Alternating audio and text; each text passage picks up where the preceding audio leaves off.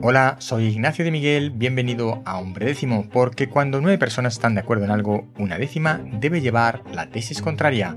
En el tema de la noticia de hoy, virus de bacterias reconvertidos para terapia génica.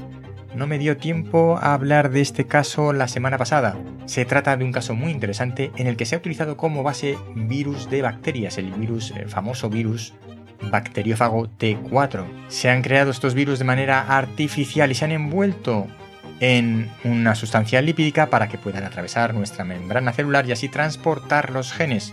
De momento es solo un estudio y hasta que pueda pasar esto a fase clínica pasarán bastantes años de acuerdo a lo que dicen sus propios investigadores, pero es un caso muy interesante sobre el uso de nuevas estructuras que no sean virus como vehículos para terapias génicas o incluso para otro tipo de terapias.